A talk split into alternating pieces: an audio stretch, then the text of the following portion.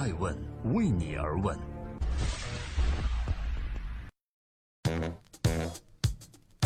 Hello，各位好，这里是爱问每日人物。每周一到周六，每天晚上九点半，我们评述一个风口浪尖人物的商业八卦。而等到周日的时候呢，就是爱问顶级人物上线的时间。我们对话细分行业的顶级人物，探索创新和创富。我是爱问人物的创始爱成。今天呢，我们来分享一则特别的内容。这是爱问人物通过专访一位创业者摩拜相机 CEO 黄光明得出后的创业爆红之后平常心的一篇感悟文章。摩麦相机不知道有没有爱问的用户用过啊？二零一三年对于摩麦相机来说是激动而又梦幻的，因为几乎在一夜之间，这款 APP 刷爆了网络，它的成绩让微信之父张小龙都感到不可思议。张小龙的评价是：你们的增长太刺激了。摩麦相机上线第一个月就达到了一百万用户，三个月后达到一千万，上线一年累计一点六亿用户。除此之外，还连续登顶全球几十个国家 App Store 的排行榜榜首，这对于一个没有做任何推广的创意 App 而言是何等刺激！突然的窜红，无声的陨落，这是创业市场的常态。中国的创业江湖里面，舞台很慷慨，但是观众很无情，有趣便来，腻了便走。在以快速更迭著称的互联网圈子，四年稍显漫长。作为曾经站在舞台中心的主角，四年之后的摩麦相机给外界一种被遗忘的感觉。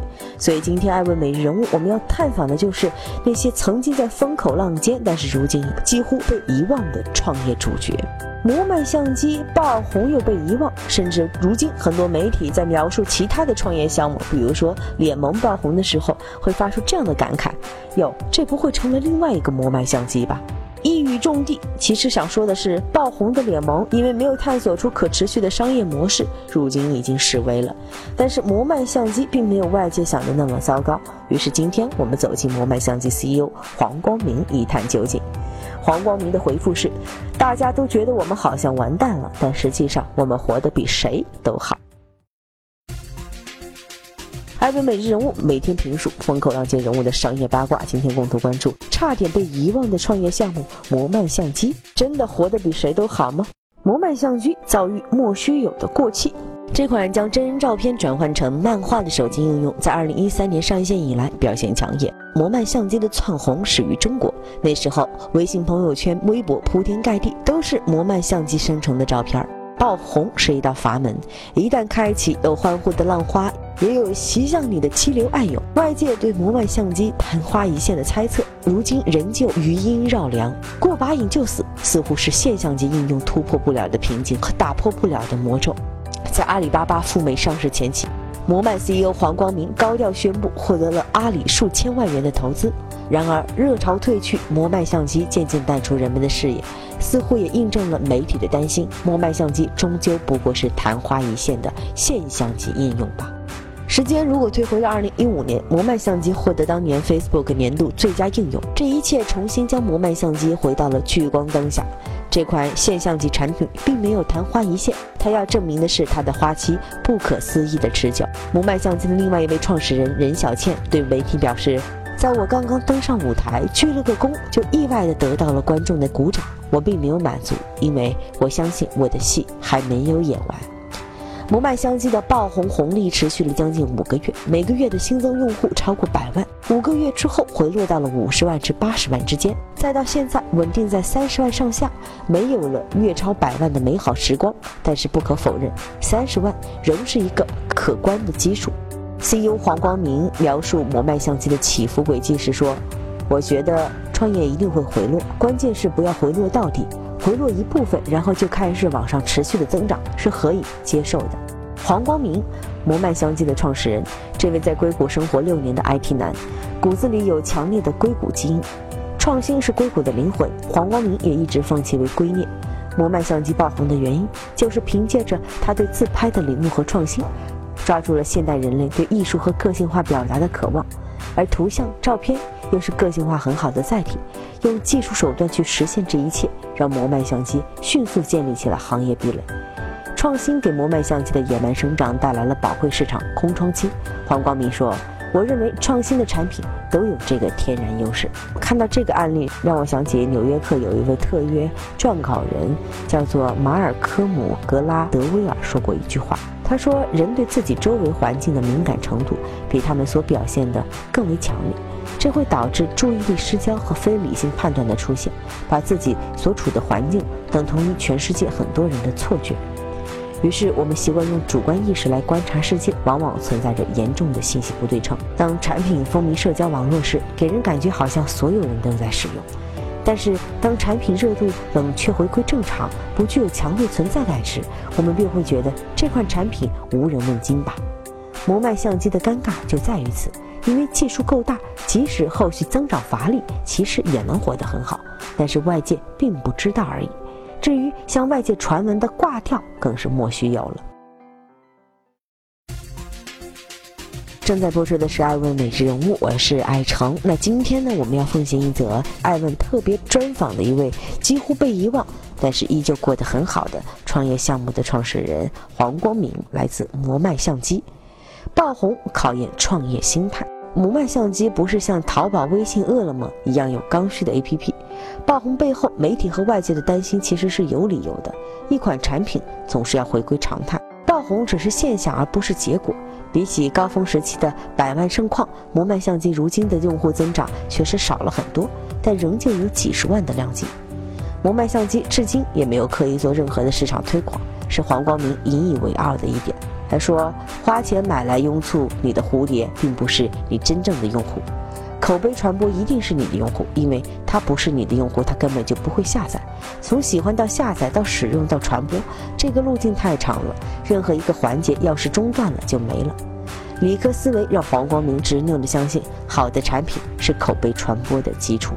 黄光明说：“从用户第一天二十五个到第二天上百用户，第五天就突破万。我们发现这款商品的特点是，单个用户用摩麦相机生成图片做成头像，就会带动他的单位和周围朋友都开始用摩麦。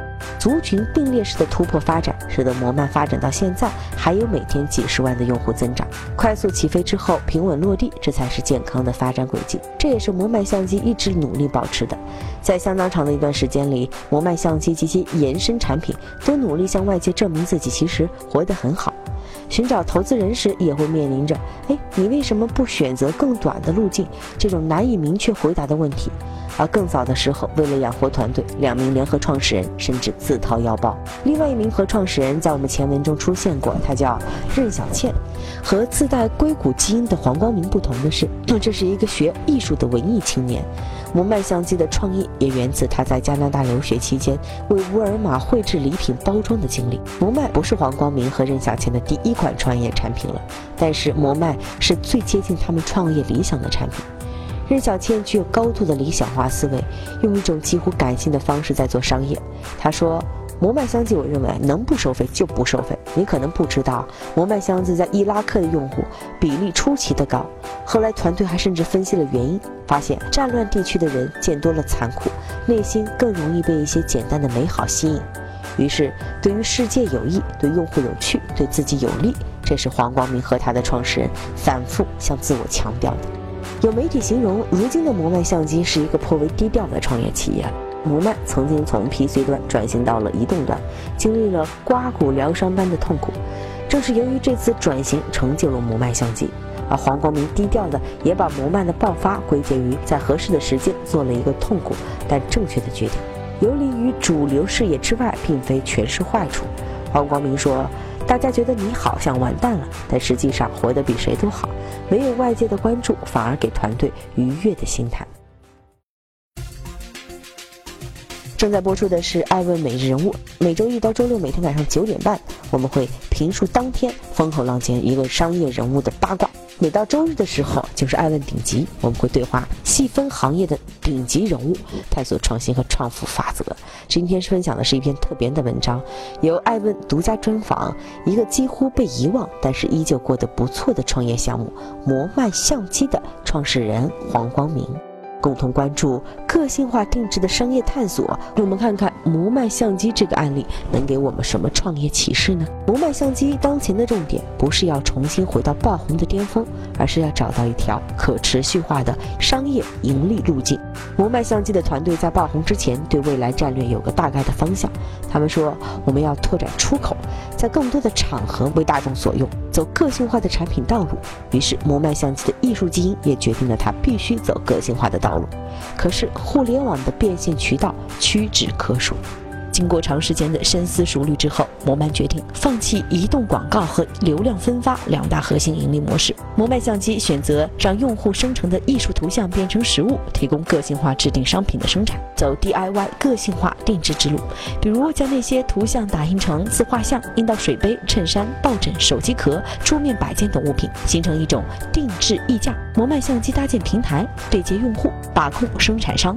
而关于后者，显然阿里巴巴的小商品市场生态向摩麦相机给予了相当大的启发。当初选择阿里巴巴的投资也是基于这个原因。黄光明说：“阿里巴巴做商务很厉害，会赚钱。摩曼一直有改善艺术家窘境的想法。”创始人说：“从摩曼的角度来看，其实艺术家是挺困难的一个群体。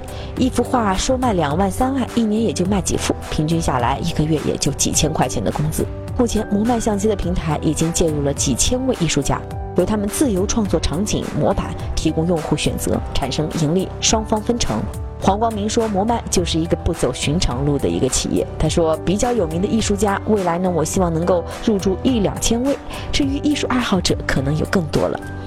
摩麦基于互联网的平台，恰可以满足供给与需求的双方。且从卖到卖的中间，还可以衍生出更多的供应需求和业务线索。互联网通过生态的方式加艺术定制，是一个不错的可持续发展的方向。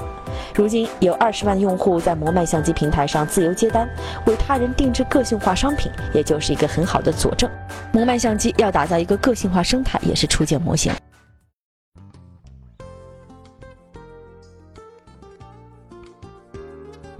在今天爱问美人物的最后，感谢各位聆听和陪伴。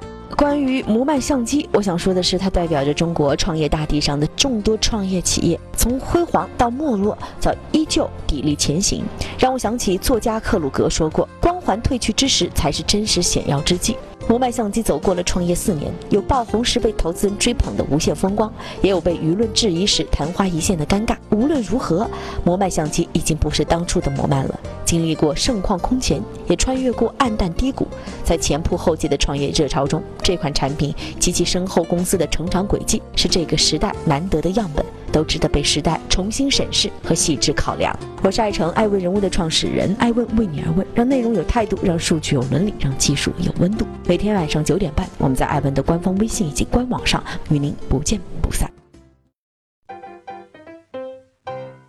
爱问是我们看商业世界最真实的眼睛，记录时代人物，传播创新精神，探索创富法则。